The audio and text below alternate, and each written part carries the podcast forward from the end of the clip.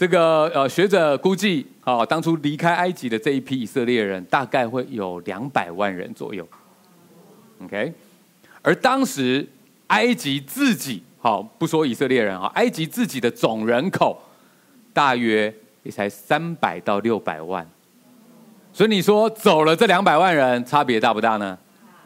这对经济的影响显然非常巨大，所以法老王当然就不想要放手啦。所以呢，处处刁难，然后呢，不断反悔。后来神借着十次超自然的灾害，让法老王不得不低下头来，最后拜托以色列人好好离开。好，我不知道当你在读到那个十个灾难哈，然后法老王一次又一次。就算自己跟人民已经付出很大的代价，还不肯低头，你有没有觉得这个人，哇，心怎么这么硬啊？怎么这么的冥顽不灵啊？你有没有觉得，拜托，这一些灾害可是现象级的啊！河水变成血，满地都是青蛙爬到你床上，从土里面长出满满的狮子，呜、大家到处都是。对，姐妹应该第一个投降的，在这个部分啊。没有姐妹说没有，那个青蛙的部分就不行了啊。但是在华人这边可不一定啊。每天吃青蛙汤，对不对啊？之后呢，成群的苍蝇哇，飞的到处都是，所以当然带来疾病了。接着就是蔓延着在牲畜身上的这个瘟疫，所以死了一票的牲畜。然后，所有埃及人跟牲畜身上都长了起泡的脓疮。再来是严重的自然灾害，冰雹把这个这个土产都弄坏了。然后满天的这个蝗虫吃掉了所有的田产。再来，全地黑暗了三天。每一次神显出大能，法老觉得哇，以色列的神。耶和华真的厉害，觉得害怕，就勉强答应以色列人。可是当神在把灾害解除的时候，法老又反悔了。我们华人有句话说：“不见棺材不掉泪啊。”法老真的就是这样，对不对？啊，直到最后，埃及所有的长子跟头生的牲畜灭亡了，真的就是一定要等到出人命了。法老他才愿意放以色列人走。打从一开始的时候，法老王他眼睛是长在头顶上面，他觉得我们埃及什么没有神最多啊？哦，管各种东西的神都有啊。耶和华谁呀？凭什么？他那时候说耶和华是谁？让我听他的话，容以色列人去呢？我不认识他，也不容以色列人去。一开始。他这样子说，最后法老终于知道耶和华比埃及众神还要更厉害。那基本上那十个灾是针对埃及的各种神明的。你们埃及有各个部门都有各种掌管的神，但是没有一个有用的，没有办法抵挡，所以法老王不得不低头。十次的教训呢？你觉得这个人是不是心很硬呢？哎，有些人可能会问说：“哎，可是我看读到圣经里面，不是说神使法老王心硬吗？”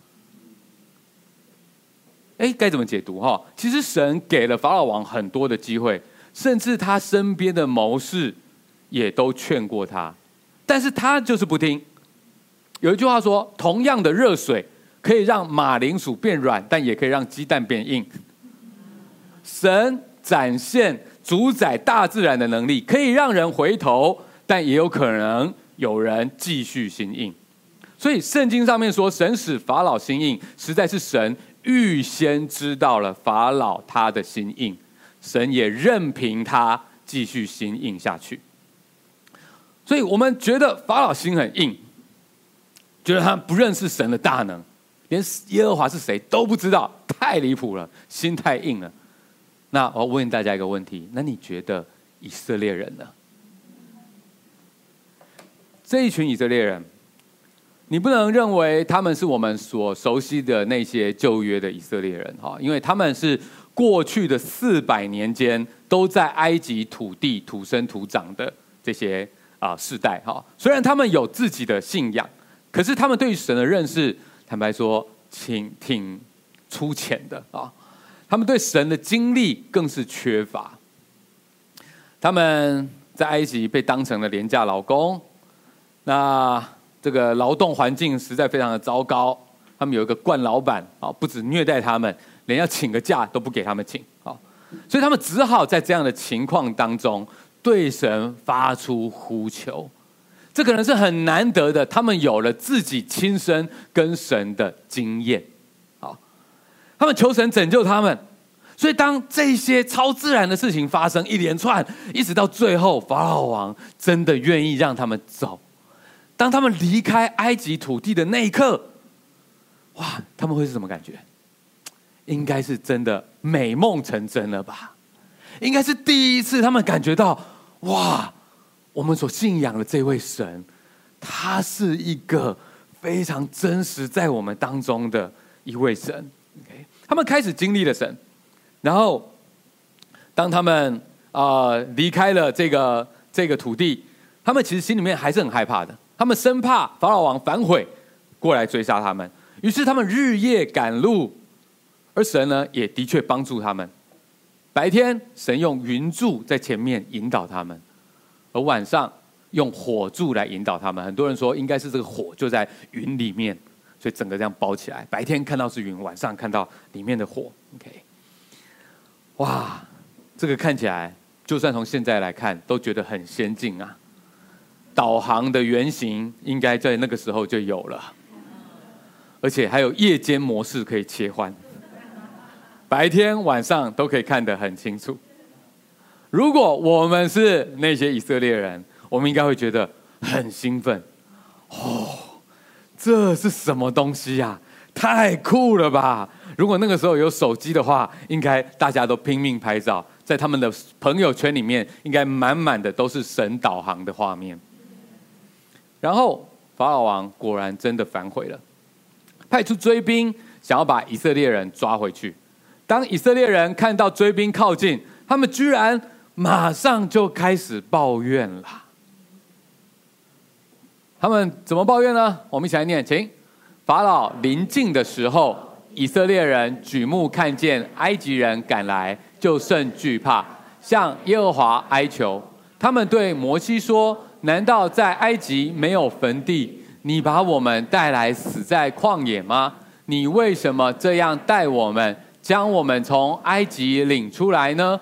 我们在埃及岂没有对你说过，不要搅扰我们，容我们服侍埃及人吗？因为服侍埃及人比死在旷野还好。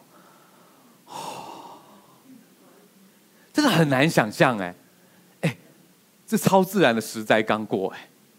神用云柱火柱，白天晚上带领他们，只是看到埃及的军队慢慢靠近了，他们就开始抱怨了，而且说出这些话。我要是摩西啊，我可能会瞪大眼睛说：“你们要不要听听看？你们刚刚在说什么？是谁祷告说神要拯救他们离开埃及的？”但是摩西没有这样说。摩西要他们别害怕，只要安静看着神如何拯救他们。神就叫摩西吩咐以色列人继续往前走，叫摩西呢把他的手杖伸到海里，把水分开来，让以色列人走过去。再一次，以色列人经历了神极富创意的能力。神很细心哦，他先把云柱火柱移到。埃及军队跟以色列人的中间，所以呢，这样子军队过不来，然后呢，这大批的以色列人，他们有时间可以慢慢的全员渡过红海，然后再让这些埃及的军队移动往前移动到海的中央，之后再把这个云柱笼罩在他们上面，让他们一片混乱，甚至这些。啊！埃及部队他们引以为傲，在平地可以快速前进的马车，进到这个海里面的这个呃泥沙的土地的时候，就掉卡了。甚至轮子脱落了，无法移动。本来引以为傲的，现在就变成卡在那边，不知道该怎么办。然后神在指示摩西，再把他的杖指向海里，河海水就全部恢复原地。然后埃及军队完全全军覆没。再一次，以色列人又有精彩的故事可以说了。本来觉得完蛋了，我们要被追上了，我们死定了。现在我们又看到逆转胜。这时候有最多的故事可以讲了，超级兴奋的，不是吗？你们最懂了。就像这两天连续打赢比赛、逆转胜的台湾队，对不对？选手之间、观众之间一定非常的兴奋，有太多的故事可以分享了。同样的，以色列人他们彼此之间一定也是情绪高昂。不断的在分享这不可思议、奇妙的经历，神已经多次展示他超自然的能力了。这个能力对神的子女来说是拯救，但对敌对神的人来说却是毁灭。以色列人他们实在是太兴奋、太感动了，感动到一个程度，是他们甚至为此做了一首诗歌。在出埃及记的第十五章，记录了圣经当中的第一首诗歌，同时也记录了摩西的姐姐米利暗，当时成立的第一个女子天团，为了歌颂耶和华，然后唱歌、跳舞、打鼓这样子。哦，你从从圣经开始开始读，你会读到很多史上的第一次。OK，第一个女团，哇，真的好开心啊！哦，这么高昂的情绪，本当。让我们看见以色列人，他们从此对神就有坚定的信心了。这发生这个事情，神都拯救我们，有什么好怕的，对不对？可是事实却不是这样哎，在这样的一个高峰经验之后，紧接着，紧接着就是接下来的这一段记录了。中间没有别的，紧接着就是这段，我们来念，请摩西领以色列人从红海往前行。到了舒尔的旷野，在旷野走了三天，找不着水。到了马拉，不能喝那里的水，因为水苦，所以那地名叫马拉。百姓就向摩西发怨言，说：“我们喝什么呢？” 刚刚还这么兴奋在那边，对不对？啊，如果是印度电影的话，应该会演一段什么跳舞的片段，对不对？不过，事实上也没办法，唱歌跳舞就是没有办法解决喝水的问题啦。好，以色列人拼命向摩西抱怨，没有饮用水啦，这边的水是苦的，不能喝。但是神再次的回应他们，满足他们，指示摩西该怎么做，然后把这个苦的水变成甜的，并且引导他们到绿洲。很漂亮的绿洲，然后在那边，上帝向他们揭露自己更多，然后在那边，上帝告诉他们，要他们认识说，我是医治你们的耶和华。然后接着，这群以色列人再继续往前走，往前走之后就发现，呃，食物不够了，不够了，呃，又开始抱怨了。我们再念这段，请。以色列全会众在旷野向摩西、亚伦发怨言，说：“巴不得我们早死在埃及地耶和华的手下，那时我们坐在肉锅旁边，吃得饱足。你们将我们领出来到这旷野，是要叫这全会众都饿死啊！” 我要是摩西，我一定会说：你们要不要听听看？你们自己在说什么？你们要是以前真的过得那么爽，你们现在还会在这里吗？神已经多少次拯救我们了，难道现在会忘了我们吗？可是神只有这样子回答他们。神说：“我已经听见以色列人的怨言，你啊，就摩西告诉他们说，到黄昏的时候，你们要吃肉，早晨必有食物得饱，你们就知道我是耶和华你们的神。”果然，当天晚上，忽然就飞来了满地的鹌鹑，让他们烤鸡吃到饱。不要说埃及市区才有肉多多啦，我们在旷野野营，今天晚上就 buffet，OK？哇塞！然后第二天早上开始就出现了神奇的食物，叫做吗哪，而且是非常稳定的供应。每个周一到周五，固定。就有每一个人刚好的数量，让大家去采集回来吃，每个人都可以吃饱。而周六就有两倍量，因为这样礼拜天他们就不用去采集食物，而可以专心的敬拜神。这么稳定的供应，可是持续了四十年呐、啊，直到他们进了迦南地才停止啊！真是不可思议。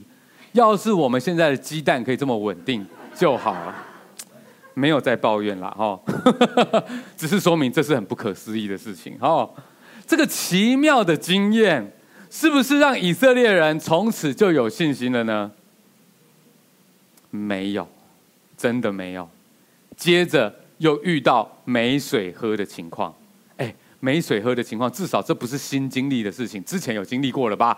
可是他们的反应还是跟之前一样，跟摩西抱怨，甚至变本加厉，这次还想把摩西打死。哇！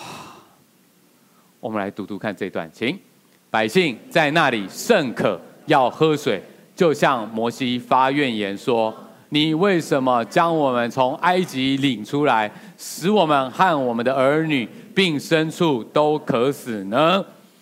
这里没有包含他们要打死摩西的那一段哈，但他们真的是这样说的。啊，如果你是摩西，你会觉得怎么样？啊，真的到极限了，对不对？我满到这里了，我满到这里了。OK，神的回应还是让摩西去击打，拿这个手杖去击打磐石出水。给他们天然麦饭石出来的矿泉水啊！可是摩西心里面真的是不太爽，到了一个程度，他真的是看不下去这些以色列人，他觉得你们真的很抱怨，你们真的很爱抱怨，你们真的很吵，受不了了。所以呢，他决定要把他们所在的这个地方要。命名，所以以后他们经过这个地方的时候，就知道他们曾经在这边做过多夸张的事情。他用他们当时的亚兰文啦，哈，在他们在说的语言为那个地方命名，哈。但为了帮助大家理解，好，我把它翻成比较 local 一点，好，我们台湾人能够理解的话，基本上他把那个地方命命名的地名呢有两个，第一个叫做坎普莲，就是坎普莲的意思。另外一个就是差喜，很吵的意思。前面的就是说他们在这边抱怨，一直在抱怨试探神啦。另外一个意思就是他们在这边一直不满，一直要吵，一直要吵。摩西受不了了，他心中可能也有一点 complain，有一点抱怨。他觉得非常的受不了，希望他们在这边至少要记得自己的嘴脸。可能换作是你，你可能会觉得这些以色列人有完没完啊？甚至你会开始同情摩西啊，觉得哇，这个差事真的是苦差事啊。台语谚语有一句话说：“做个老官，去让人嫌个老暖。”就是说，做到流汗，却被人家嫌到流口水啊！这就是在说摩西吧？最夸张的事情是，这些以色列人真的还没完呢，一次一次的背逆，一次一次的试探神，甚至变本加厉。我们之后再继续读下去，就会看到，真的是没完没了。这是以色列人他们从离开埃及，一直到他们进到迦南地之前，中间的四十年之间，圣经有记录下来十次他们对神的悖逆。当我们刚刚觉得法老很夸张，他心很硬，十次的神迹他都不愿意谦卑下来。事实上，这一代的以色列人，从出埃及到他们进入迦南地之前，他们不也是这样吗？他们其实也没有比法老好到哪里去啊！若不是神是一个守约的神。要按着之前跟以色列人的祖先亚伯拉罕、以撒、雅各所立的约来祝福他们，愿意恩待他们，要照着应许从出埃及的路上一直跟他们同在，要让他们进到迦南地成为大国。以色列人哪有办法存留下去呢？所以，让我们试着再回过头来比较一下法老跟以色列人，他们到底有哪里像？又有哪里不一样呢？你觉得他们有哪里是像的部分呢？我觉得，首先他们跟法老一样反反复复啊。法老呢，是情况顺利的时候就忘记神，只有在情况不顺利的时候才想到要祈求神。哎，以色列人正好颠倒。以色列人是情况顺利的时候，哎，他们感谢神；可是只要一情况不顺利，就抱怨神。他们一样都是反反复复哦，根据外在的情况而改变他们对神的态度。你有没有觉得这很像是有人他还不认识神的时候，他就觉得，哎，我不需要神啊，神是谁？我不知道。可是，只有在他人生遇到了问题，他才开始到处求神，拜托神来帮助他解决生命的问题。哎，可是当这个人他开始对神有一点认识之后啊，当他生命顺利，他就感谢神。问题是，他没有对神真的有更深的认识，所以只要他事情一不顺利，他又开始抱怨神。你会觉得很像？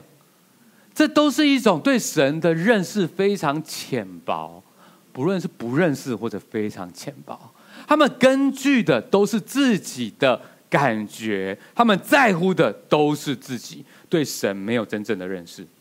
法老一开始说耶和华是谁？我看以色列人在这时候的以色列人，他们如果你要问他说耶和华是谁，他们最多只能说耶和华是我们祖先的神。他们很难有更多更深入的回答，因为他们对神缺乏真正的认识。这就是为什么神不断的供应他们的需要，但同时神还是告诉他们：“我耶和华是什么样的神？”因为神要他的子民可以越来越认识他。所以，如果我们只求眼前的困难被解决，缺乏被供应，但是我们对神没有敬畏的心，对神的本质没有更多的认识，那么就算神帮了我们这一次，下一次呢？我们的内心还是没有改变，不是吗？以色列人跟法老他们都一样，想要更依靠自己的判断，胜过神给他们的方式。他们不是选择相信神，而是选择相信自己的判断和感觉。法老王他当然有他自己治理国家的考量，可是他忘记了，他曾经有一位前辈，也是一位法老王。那位法老王相信神的智慧，所以任命约瑟做宰相，使得整个国家不止躲避了灾难，而且还得到极大的祝福。现在，现在的这位法老王，他却只担心眼前失去了这些劳动力，结果却成为了害怕的俘虏，并且使得他跟整个国家遭受更严重的灾难。而以色列，他们也一样，他们宁可抱怨眼前的缺乏，而不相信神已经在展示，再次的一次又一次的展示他的能力跟供应。所以摩西说，这些以色列人是在试探神啊。试探神的本质就是神，你说过的话真的是这样吗？我虽然听过你这样说，可是我判断之下，我觉得不见得耶。这抱怨的背后就是试探神。这抱怨的本质拉到最早最早开始，那源头是什么？就是亚当跟夏娃。他们选择不相信上帝跟他们说的话，他们自己吃了善恶果，他们要自己分辨善恶，我要自己判断。上帝，你说不可以吃，真的就不可以吃吗？撒旦也说，上帝说吃那个果子会死，真的会死吗？想要自己判断，试探神就是抱怨的源头啊！他们用自己的感觉来代替神告诉他们的话。结果就是他们从此跌倒，他们的信心停滞不前。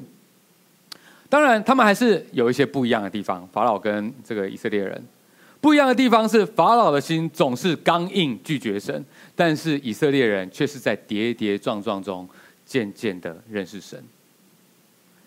所以我们知道，以色列人他们并不是因为他们很好，所以被拣选，反倒是他们因为被神拣选了。所以他们可以越来越好。感谢神，神对他的子民真的是有很多的容忍。神看到这些以色列人一次又一次，你看我们的耐心都已经受不了了，摩西也已经要满出来了，但是神却对这些以色列人有很多的容忍。这是神对以色列人的自我宣告。我们一起来念这段，请。耶和华，耶和华是有怜悯、有恩典的神，不轻易发怒，并有丰盛的慈爱和诚实。以色列人后来又做了更糟糕、更惹神发怒的事情，但是他们后来愿意回转，上帝也在原谅他们。感谢神，神是不轻易发怒的神，他给我们一些时间跟机会去改变。但是我们真的要很珍惜神给我们的恩典，因为神是不轻易发怒，但是不是不会发怒。神延后他的怒气，是为了要让我们有悔改的机会。神有时候会收回他的怒气，是为了要让要更怜悯我们，好让我们可以跟他有份。然而这些悖逆，他还是会付出代价的。例如这一代的以色列人，最终就没有办法进去迦南地。神宣告他们这一代只能够一辈子在旷野流浪，无缘进入到应许之地。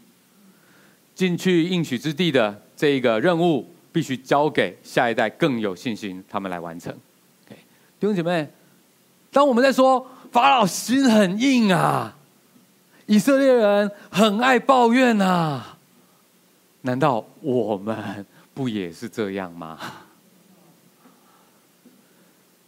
我们的生活难道不也是在旷野当中，需要凭着信心前进吗？我们在理智上面，在信念上面，我们相信神的应许、神的供应。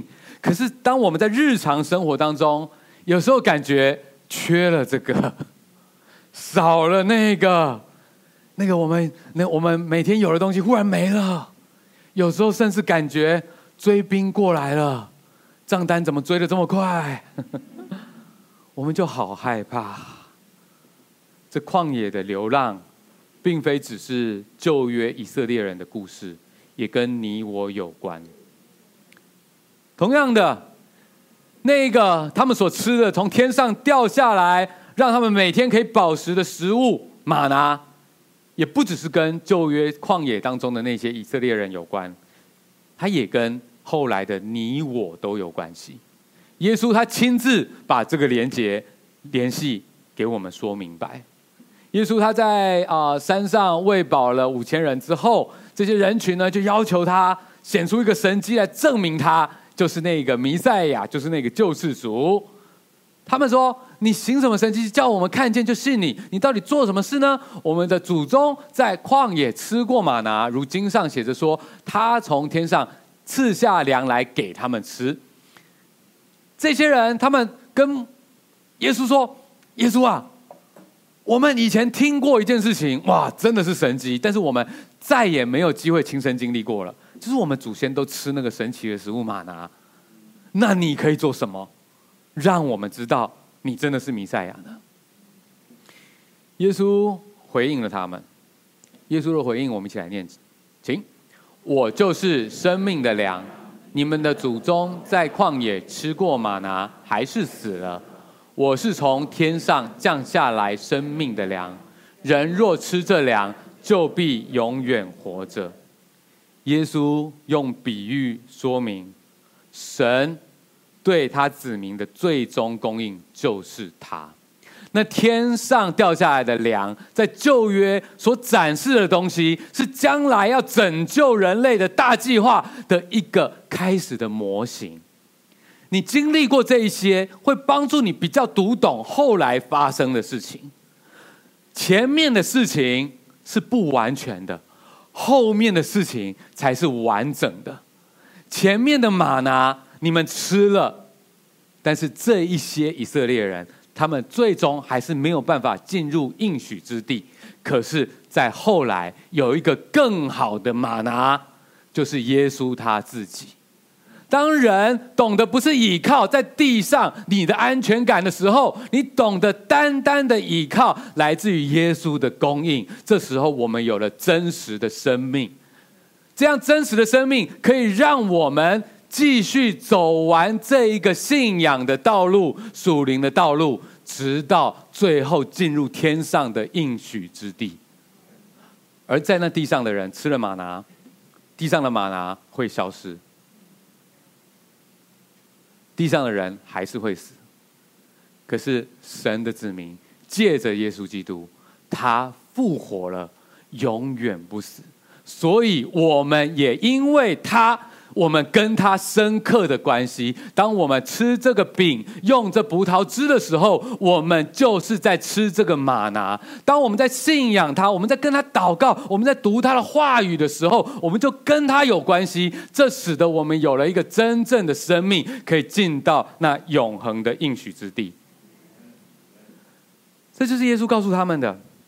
他就是那更好的玛拿，是神赐下给他的子民，可以心灵饱足，直到永生的食物。我想你一定尝过主恩的滋味。当我们越是享受跟耶稣的关系，我们就得到内心的满足。而这样的一种满足，使得我们就算是在旷野流浪，好像这个少了一点，那个少了一点，也许不是过得那么的舒适。可是我们的心中有一种特别的安全感，这也使得上帝的子民因为这样跟别的地方、跟这个世界的其他人都不相同。保罗他就特别再把这件事情拿出来说，他说：“神的子民，你要去荣耀神。”你要做大事吗？不一定。你能够去为向这个世界做一个美好的见证的方式，不一定是要做多伟大的事情。有可能，它就来自于一件非常微小的事情。这个微小的事情，可以在你的每天的生活里面发生，可以在你的家中发生，甚至可以在你的工作场合发生。让我们一起来念这段经文，请。凡所行的，都不要发怨言，起争论，使你们无可指摘，诚实无伪，在这弯曲悖谬的世代，做神无瑕疵的儿女。Amen。为神做见证，不见得是好像是多伟大的事情，光是我们的生命，因为信靠神。因为我们单单从我们的主耶稣基督里面得到满足，而我们不进入诱惑和试探当中，我们就跟这个世界很不一样了。因为这个世界的标志就是看不练，还有差戏，所以只要我们不发怨言，不起争论，我们就跟这个世界非常的不同了。这也要跟特别跟大家补充说明一下，这并不是说我们完全都不能够抱怨，完全不能够表达自己的需要，只能够一切逆来顺受，不是这样子的。OK，有些需要还是要拿出来沟通的。例如在新约的教会里面，就曾经有发现有一些寡妇他们在饮食上面的需要被忽略了，所以就被拿出来沟通，然后大家很好的去处理它，这使得大家信心大增，教会更加的成长，它也会是好事。OK，所以这边所说的这种抱怨指的是什么呢？未必是嘴巴说出来什么，更重要，他讲的是一种内心的态度，是内心里面有一种不信任神的出发点。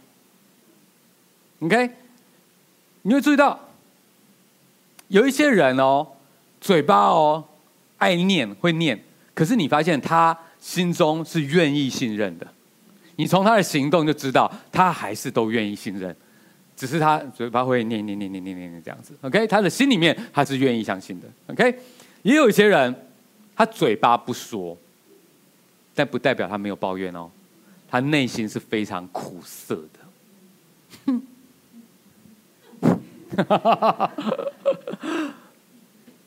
有些人会把需要拿出来沟通，但是无论结果如何，他都愿意相信神的带领。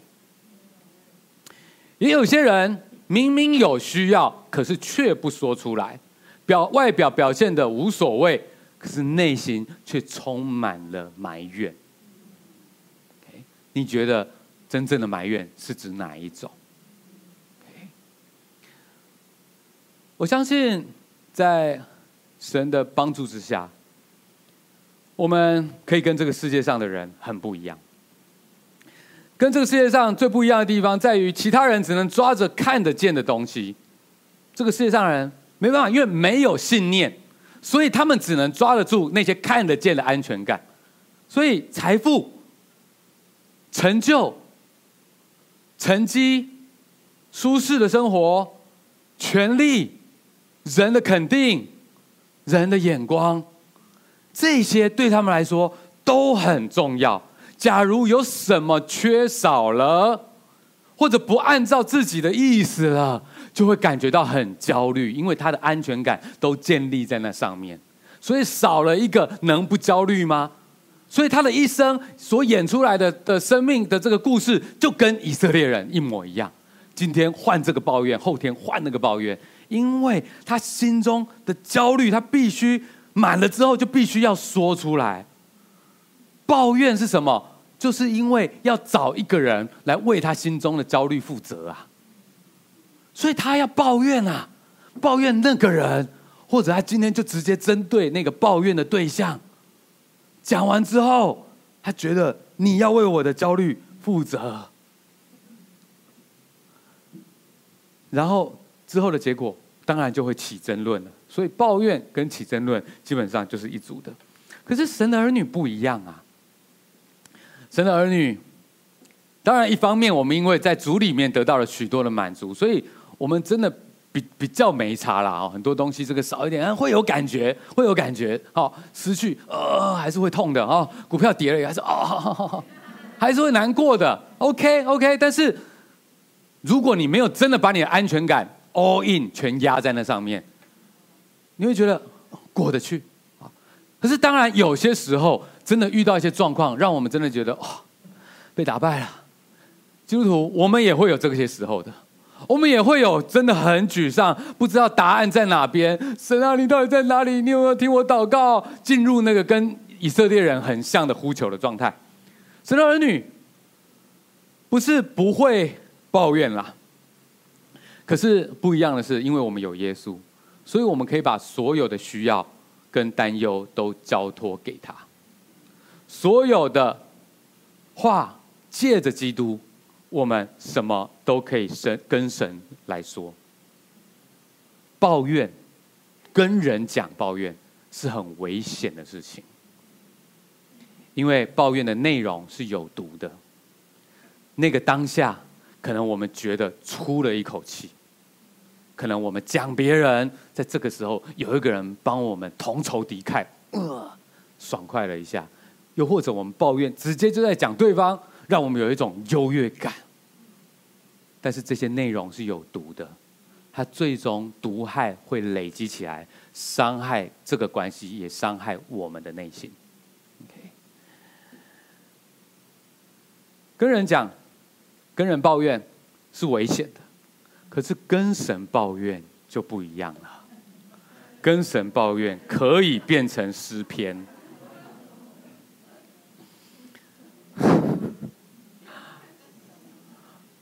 因为圣灵，他会带领我们、引导我们的祷告过程。我以前我也觉得不太确定，我能不能够对神这么做。很多时候，我觉得我要在神的面前祷告，我应该要好好的讲神喜悦的东西。做基督徒越久之后，我越知道怎么样讲神喜悦的东西。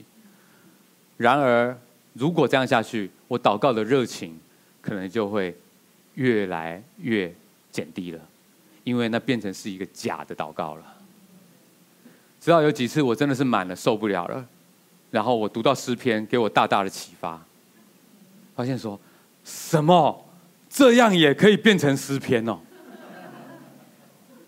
哇，很敢哎！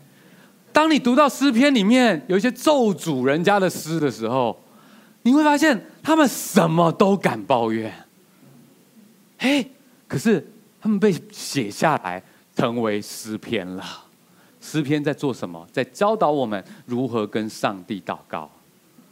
我尝试来到神的面前，把真实自己心里面的想法跟他说出来。我不知道你有没有真的这样试过，但是当我开始这样尝试的时候，我觉得我很难说出话来，很不好意思。那些话我对别人说可能稍微简单一点。可在神的面前要讲，所以我觉得，各位有机会你试试看，如果你真的受不了，在神的面前，只有神不会被我们绊倒。当你在神的面前把真实的自己呈现出来的时候，你可能会满脸通红，你可能会觉得我要不要听听看我到底自己在讲什么啊？但是在这个过程里面。圣灵也会用说不出的叹息为你祷告，这个真实的祷告也会经历真实的转变。慢慢的，你的你的抱怨会渐渐转化为诗篇。圣经里面的那些诗篇，当然我不是说你要在神的面前准备做一首诗，不用，神不需要你做一首诗，好，然后来就是好像这样来取悦他。啊、呃，当然，除非那是你真实的体会，没关系，OK。但是如果你真实的感觉不是那样，不用作假，真实来对神就好了。但是在这个祷告的过程里面，也许不像诗篇那么快就转变了。你会发现，从前面的抱怨，在诗篇里面很多，到后面他们开始体会到在神里面的平安，他们体会到神给他们的信心，好让他们可以继续走下去。当然，诗篇是被整理过的，所以很很短的篇幅，他们就看到，你就看到他们有转变。对我们来说，那可能是要好几次，甚至是好几个月，很长一段时间的祷告，我们会经历的过程。而在这过程当中，可能我们本来祷告的目标是想要神照着我们的方式去做，可是圣灵会带领着我们，帮助我们，使我们越祷告就越明白神的意思。渐渐的，我们就发现了神真的比我们更大，比我们更知道前面的路该怎么走，仗该怎么打。然后我们就会越来越谦卑，也越来越容易放手，越来越有平安。可能别人没有看到我们这个内在的过程，但是他们会看到的事情就是：哎。以前的你总是紧紧的抓住一些东西不放，从你的表情就看到你很不安，你很紧张，很多事情你过不去。但为什么你跟这个世界的人越来越不一样了？你越来越少抱怨，你越来越不觉得需要跟别人争论了，你成为明光照耀了。就算在我们经历这所有的祷告之后，我们可能还是觉得，哎，有必要把我们心中的一些担忧和需要说出来。但是这个过程也帮助我们用神喜悦的方式，好好的说，并且把说完的结果交托给神。各位弟兄姐妹，从前在旷野的这些以色列人，他们必须要借着摩西才能够跟神说话。可是今天的我们，感谢神啊！我们因为耶稣，我们不不需要经过任何中间人了。你们不需要先来跟我说。然后我再去跟神说：“拜托不要。”我们这边没有什么奇怪的教主。每一个弟兄姐妹，我们因为主耶稣基督的关系，我们可以直接跟神说。你有没有想过，对神来讲，这是多么不可思议的事情？他是多么的圣洁。可是他今天居然让爱抱怨的我们，心里面充满各样的肮脏、污秽、不满、软弱的我们，可以直接来到他的面前。他愿意忍耐，他愿意给我们机会，他愿意供应我们。更重要的，他愿意让我们在这个过程里面越来越认识耶和华是一位什么样的神。这是神对于爱抱怨的我们一个多么大的恩典啊！圣经中的这位神，我们称他为耶和华。光是讲这个名字，可能没有太大的意义。可是我们知道，耶和华在圣经里面有许多的属性。这位神是想要被认识，也可以被认识的。耶和华，他不只是一个名号。耶和华，他要成为我们的神，他要我们每一个人、每一个人亲身的在生命的高高低低里面去经历他，越来越认识他。所以最后我们会说：耶和华，你是我的神。让我们最后一起站起来，用这一首诗歌来献给耶和华我们的神，有没有？